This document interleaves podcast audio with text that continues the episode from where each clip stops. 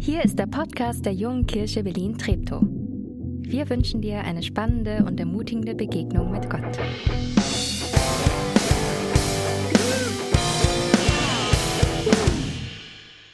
Ja, Urlaub. Ist, äh, ich glaube, ich habe den letzten Teil der der Predigtreihe aus dem Urlaub mitgebracht. Ich weiß nicht, wie es euch geht, aber so ganz gar nichts tun, das ist nichts für mich. Im Urlaub zumindest nicht. Irgendwie muss ich die Chance haben, abzuschalten und das schaffe ich am ehesten, wenn ich mich bewege, wenn ich woanders bin als sonst, wenn ich ähm, mal meine E-Mails auch wirklich ignorieren kann. Wir waren als Familie dieses Jahr mal wieder Radfahren und äh, diesmal ging es am Rhein entlang. Eine wunderbare Sache. Man kommt voran, man sieht mal immer wieder was Neues, man erlebt das eine oder andere Abenteuer und des Abends hat man auch mal wieder einen Grund, müde zu sein. Und außerdem kann man fast grenzenlos essen. Vor allem die lokalen Köstlichkeiten, so wie Schweizer Käse oder badische Erdbeeren oder ähm, Baguette und Croissant. Aber ich bin ja nicht hier, um euch mit meinem Urlaub zu langweilen. Es gibt ja nichts Schlimmeres als so Dia-Abende oder sowas. Das gibt's heute ja sowieso nicht mehr. Ähm, nach dem Urlaub, schon so lange her gefühlt, ähm, nicht weil ich viel gearbeitet hätte, sondern weil es irgendwie schon lange her ist. Ähm, nach dem Urlaub habe ich dann wieder ganz viel gelesen und es ist bei mir so, dass einige Themen so in einem gewissen Rhythmus äh, immer wieder kommen, ist halt so. Ähm, und eines davon ist der jüdische Schabbat oder Sabbat.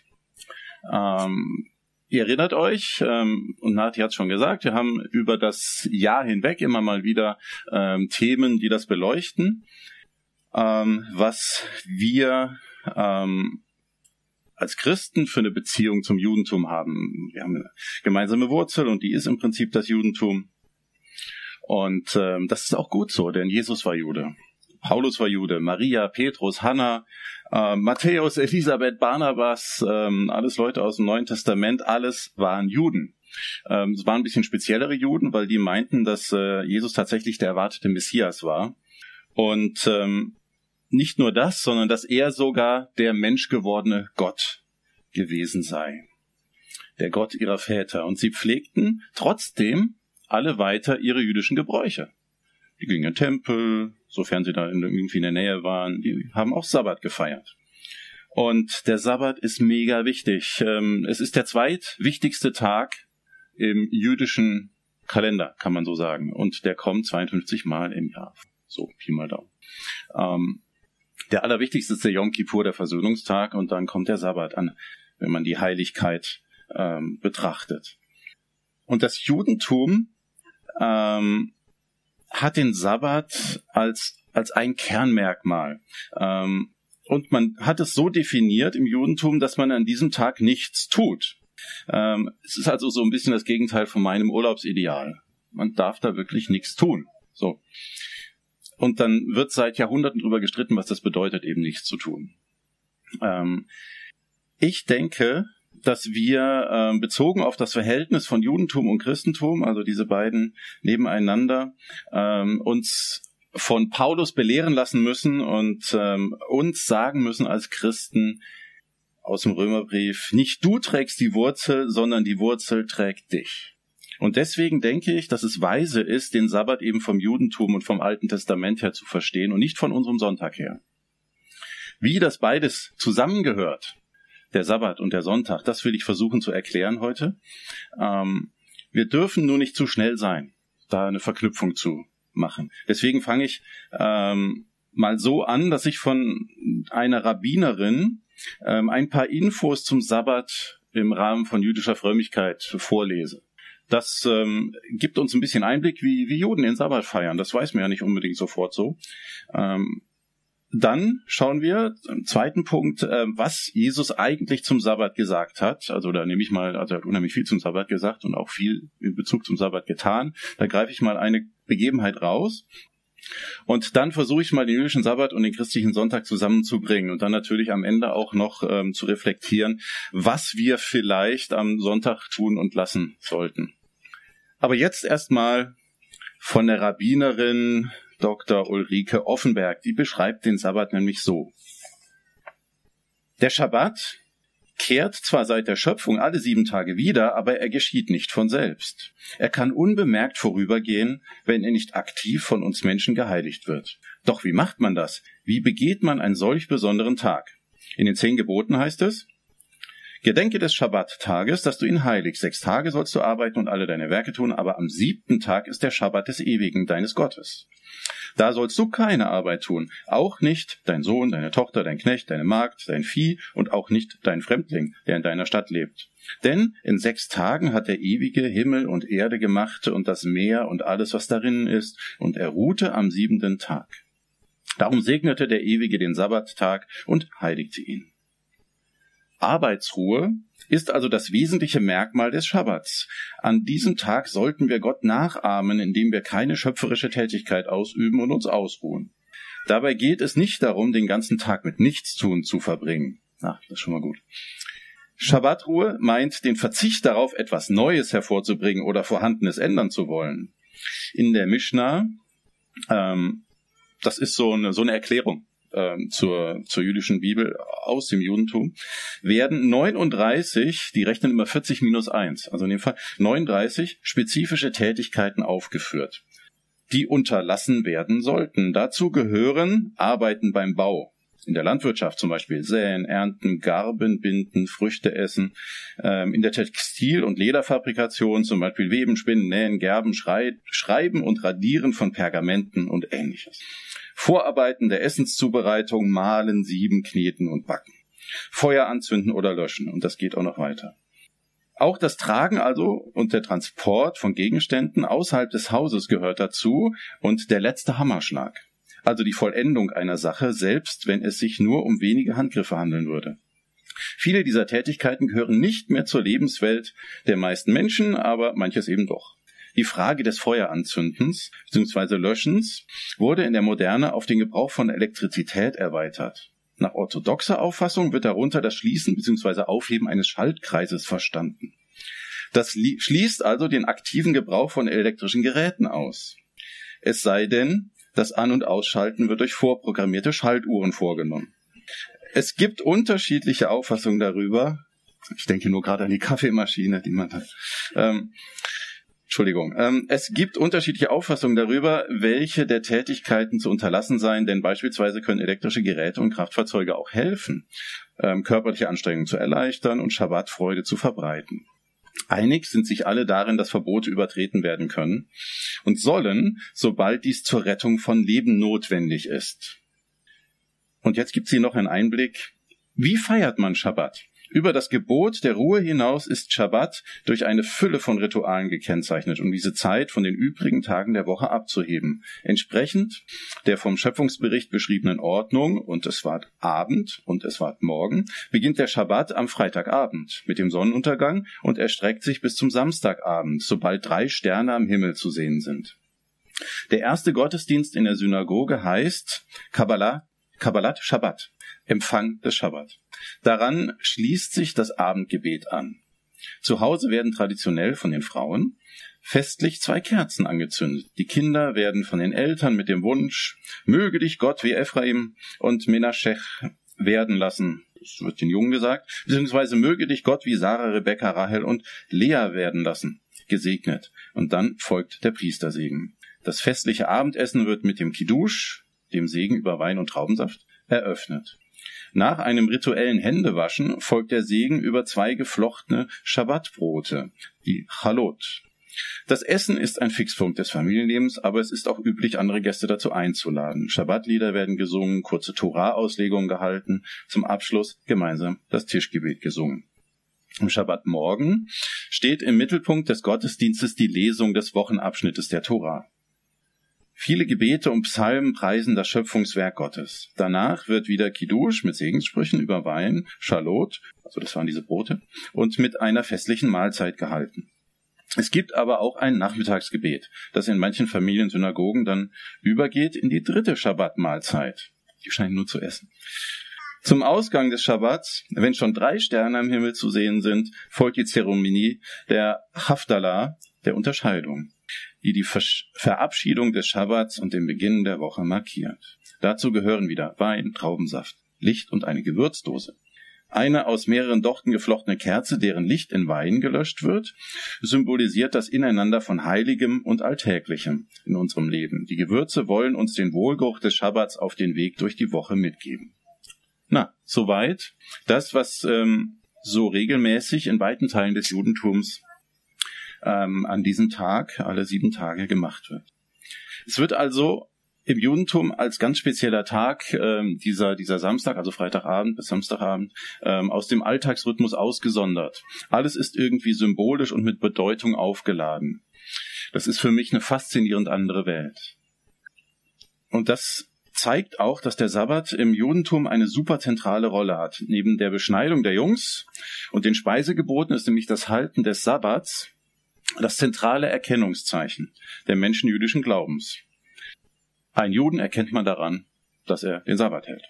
Und das war auch schon so, als Jesus in Palästina unterwegs war. Und so ist es auch eigentlich gar kein Wunder, dass Jesus ähm, einiges zum Sabbat zu sagen hatte. Es ist sogar so, dass an diesem Tag es immer wieder zu Streitereien gekommen ist zwischen Jesus und den Leuten, mit denen er zu tun hatte. Es war nämlich so, dass Jesus ein, ein äußerst entspanntes Verhältnis zum Sabbat hatte. Er hat Leuten Dinge erlaubt, die jeder Jude zu seiner Zeit sofort als Übertretung des Arbeitsverbots verstanden hätte. Ja, nicht nur anderen hat er das erlaubt, sondern er hat sogar selbst gearbeitet am Sabbat. Wie kommt es, dass Jesus so überraschend entspannt mit diesem jüdischen, für die Identität von Juden so wichtigen Fest umgeht? Und da lese ich euch jetzt mal so zwei Begebenheiten vor. Und jetzt aus dem Markus-Evangelium, relativ am Anfang, da gibt es zwei kleine Begebenheiten an einem Sabbat. Ein an einem Sabbat ging er durch die Kornfelder und unterwegs rissen seine Jünger Ehren ab. Da sagten die Pharisäer zu ihm, sieh dir an, was sie tun, das ist doch am Sabbat verboten. Er antwortete, habt ihr nie gelesen, was David getan hat, als er und seine Begleiter hungrig waren und nichts zu essen hatten? Wie er zur Zeit des hohen Priesters Abiatar in das Haus Gottes, also in den Tempel ging, und die heiligen Brote aß, die außer den Priestern niemand essen darf und auch seinen Begleitern davon gegeben hatte? Und Jesus fügte hinzu, der Sabbat ist für den Menschen da, nicht der Mensch für den Sabbat. Deshalb ist der Menschensohn Herr auch über den Sabbat. Mit Menschensohn meint er sich selbst. Und dann gibt's direkt im Anschluss noch eine zweite Geschichte. Als er ein andermal in eine Synagoge ging, saß dort ein Mann, dessen Hand verdorrt war. Und sie gaben Acht, ob Jesus ihn am Sabbat heilen werde. Sie suchten nämlich einen Grund zur Anklage gegen ihn. Da sagte er zu dem Mann mit der verdorrten Hand, steh auf und stell dich in die Mitte. Und zu den anderen sagte er, was ist am Sabbat erlaubt? Gutes zu tun oder Böses? Ein Leben zu retten oder es zu vernichten? Sie aber schwiegen. Ist doch ein bisschen unfair. Ähm, und er sah sie der Reihe nach an, voll Zorn und Trauer über ihr verstocktes Herz, und sagten zu dem Mann, und sagte zu dem Mann, streck deine Hand aus. Er streckte seine Hand aus und seine Hand war wieder gesund. Da gingen die Pharisäer hinaus und fassten zusammen mit den Anhängern des Herodes den Beschluss, Jesus umzubringen. So wichtig war ihnen der Sabbat. Und Jesus lässt es drauf ankommen, gerade beim Sabbat. Jesus will hier aber nicht einfach nur provozieren. Jesus behauptet, dass seine Zeitgenossen den Sabbat falsch verstanden haben. Ihm ging es allein darum, genau festzulegen, was am Sabbat gerade noch erlaubt ist, was man gerade noch machen kann, so dass es noch als Ruhe durchgeht. Jesus setzt dagegen, dass es beim Sabbat um viel, viel mehr geht. Nämlich um das Tun des Richtigen, des Guten. Der Sabbat soll den Menschen wohltun und sie nicht einsperren.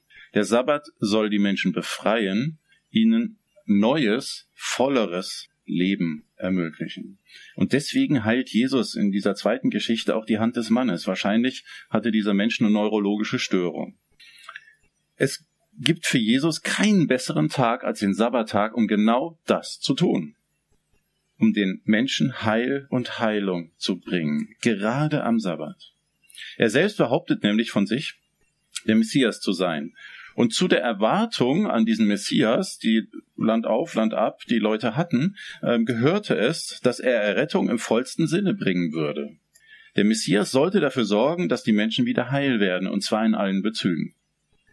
Die Juden hätten diese Situation ganz anders gelöst. Sie hat nämlich gesagt, dass der gute Mann mit der schlaffen Hand einfach noch einen Tag länger hätte warten können. Denn dann wäre ja Sonntag gewesen und ähm, dann wäre der Sabbat geachtet gewesen und danach hätte er ja geheilt werden können.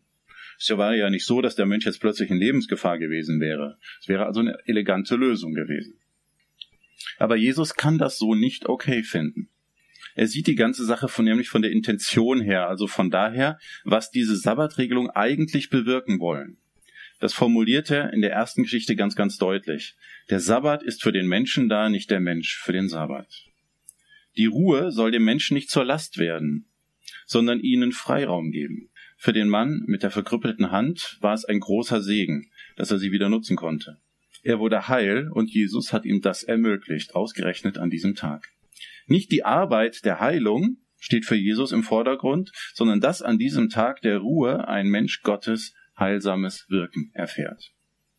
Es gibt für Jesus keinen besseren Tag als den Sabbat, um Heilung und Heil zu den Leuten zu bringen.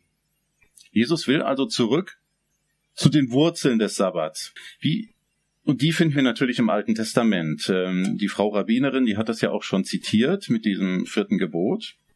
Und da wird der Sabbat ja damit begründet, dass Gott nach sechs Tagen der Schöpfung am siebten Tag ruhe. Es ist ja ganz erstaunlich, dass sich immer noch die, die Meinung hält, dass Gott äh, nach der Arbeit erstmal Ruhe brauchte. So. Ähm, und das wäre dann auch die Begründung dafür, dass wir auch nur sechs Tage arbeiten sollten und dann uns erstmal ausruhen sollten. Ähm, das finde ich ein bisschen seltsam, also vom Gottesbild her. Was, was sagt das über Gott, wenn ich so denke? Ähm, nein, da hat mit Ruhe und Erschöpfung in diesem Fall nichts zu tun.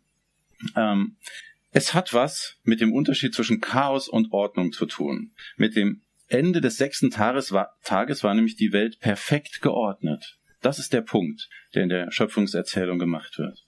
Es ist so wie ein König, der sich beim Amtsantritt einen neuen Palast baut und dann am siebten Tag sich auf seinen Thron setzt, um in Ruhe und in großer Gelassenheit zu regieren. Dann fängt die Arbeit erst richtig an.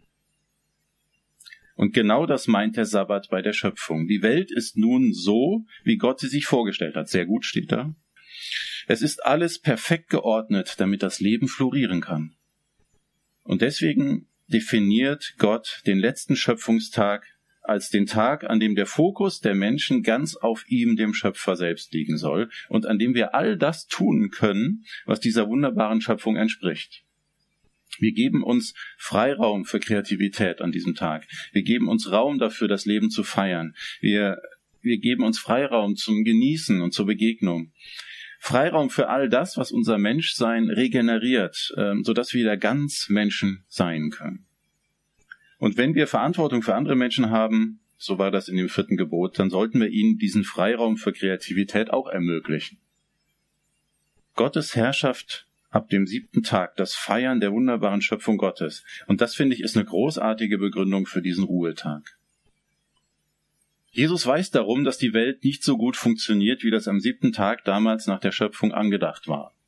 Der Mensch hat es nämlich geschafft, das ist unsere Kernkompetenz, glaube ich, ähm, diese wunderbare Ordnung wieder zum bedrohlichen Chaos werden zu lassen. So wird das Feiern des Sabbats zur Erinnerung, dass die Welt eigentlich ganz anders sein sollte und weil Jesus gerade am Sabbat heilt, und den Menschen ein wenig Ordnung in ihr Leben zurückgibt, gibt er uns damit auch die Hoffnung, dass es wieder so sein wird, wie es am siebten Tag schon einmal war. Jesus zeigt, wie Gott diese Welt regiert. Es ist eine Herrschaft, die uns Menschen Freiraum gibt, so zu sein, wie wir als Menschen einmal gedacht waren. Und deswegen ist es auch so ähm, ganz okay, was die Jünger da machen, wenn sie ein paar Ehren abknicken und dann zwischen den Händen reiben und die Körner dann naschen das ist ja auch nicht unbedingt eine Situation, wo es um Leben und Tod geht. Aber es ist ein Ausdruck der Freude über gute Nahrungsmittel. Für den Snack zwischendurch gibt es nämlich auch keinen besseren Tag als den Schabbat. Der Snack ist ein Zeichen, dass es Gott gut mit uns meint. So. Der Sabbat ist im Alten Testament also ein Ausdruck der Erinnerung an Gottes gute Ordnung, ähm, die er in diese wunderbare Welt hineingelegt hat. Und bei Jesus wird das dann damit verbunden, oder wird diese damit verbundene Hoffnung, dass es eines Tages wieder so sein wird, greifbar. Er zeigt es schon mal, wie das sein kann. So wie er mit den Leuten am Sabbat umgeht, ähm, das ist ein Zeichen, dass die Welt anders sein kann. Und jetzt kommen wir zum Sonntag. Der Sonntag ist ja nicht der Samstag. Das ist so ein bisschen platt, aber das ist halt so. Ähm, warum gilt uns heute der Sonntag als Sabbat, als besonderer Tag sozusagen und nicht mehr der Samstag?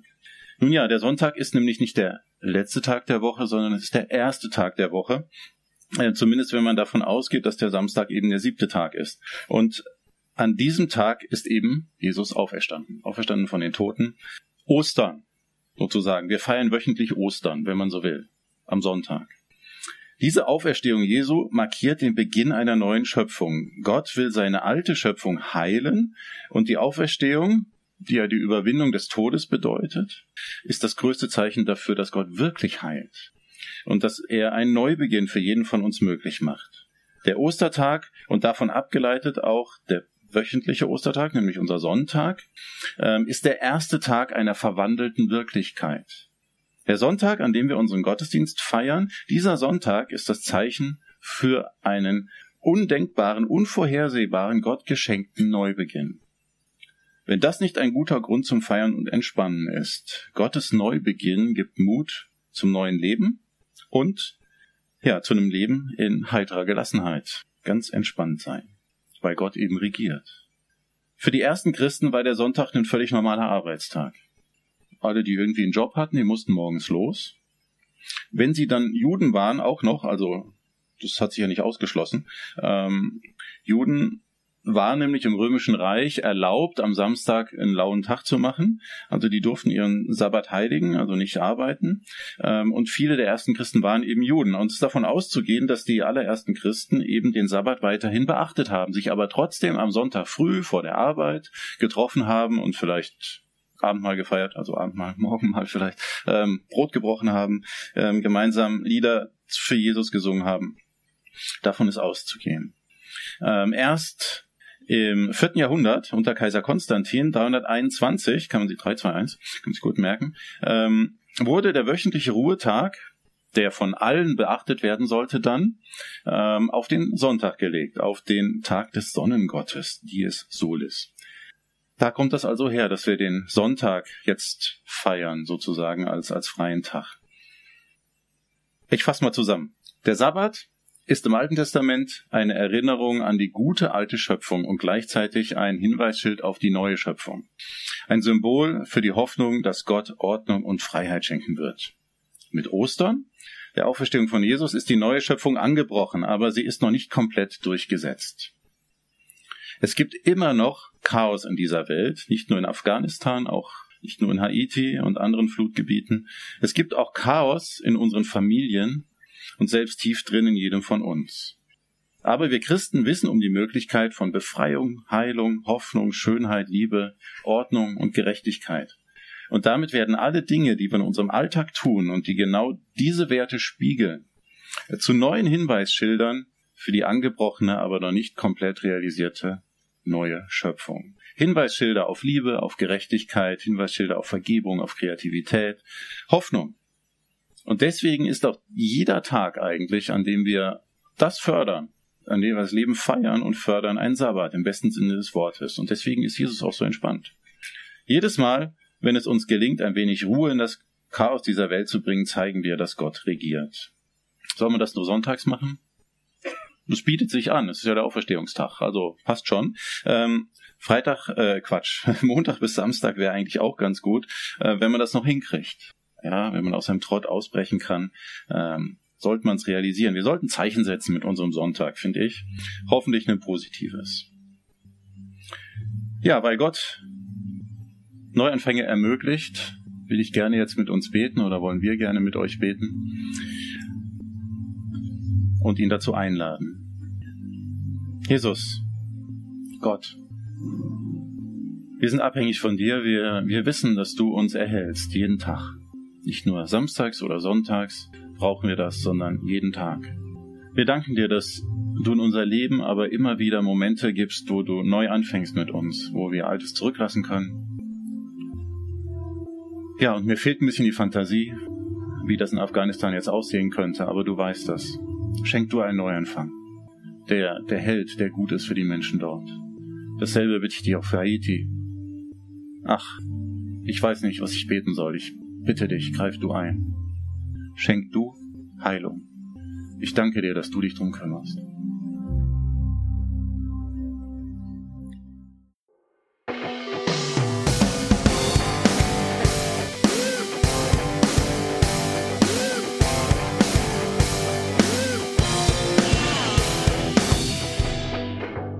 Dass du diesmal dabei warst. Wenn du mehr über den Glauben erfahren möchtest, dann schreib uns gerne an info@jkb-treptow.de oder besuch uns einfach persönlich. Alle Infos findest du unter jkb-treptow.de. Wir wünschen dir eine gesegnete Woche.